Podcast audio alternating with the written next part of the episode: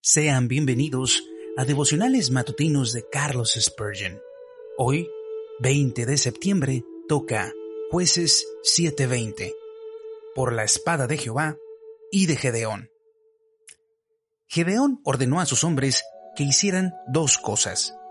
En primer lugar, cubrir una antorcha con un cántaro de barro que después que él diera una señal, romperían ese cántaro y dejarían resplandecer la luz de la antorcha para que en segundo lugar tocaran las trompetas y gritaran por la espada de Jehová y de Gedeón. Y esto es precisamente lo que deben hacer todos los cristianos. Primero, debes brillar. Rompe el cántaro que oculta tu luz. Haz a un lado aquello que ha estado escondiendo tu vela y brilla.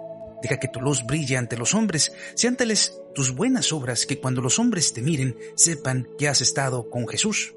Y entonces debe haber el sonido, el sonido de la trompeta. Debe haber esfuerzos activos para reunir a los pecadores proclamando el Cristo crucificado.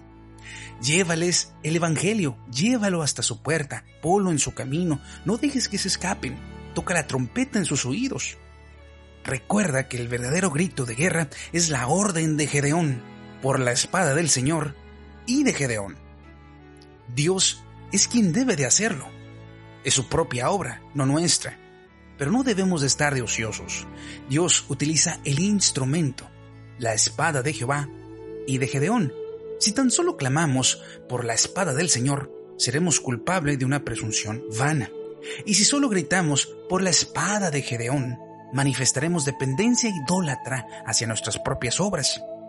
Debemos combinar los dos en armonía práctica. La espada del Señor y de Gedeón. No podemos hacer nada por nosotros mismos, pero podemos hacerlo todo con la ayuda de nuestro Dios.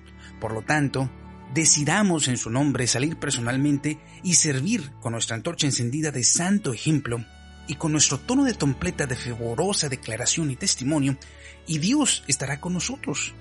Y Madián, así como la historia que nos describe el libro de jueces, será confundido y el Señor de los ejércitos reinará por los siglos de los siglos.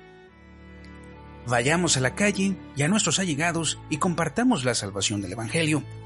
Los enemigos que quieran interponerse, Dios los confundirá, porque la salvación es de Dios y nosotros somos sus mensajeros.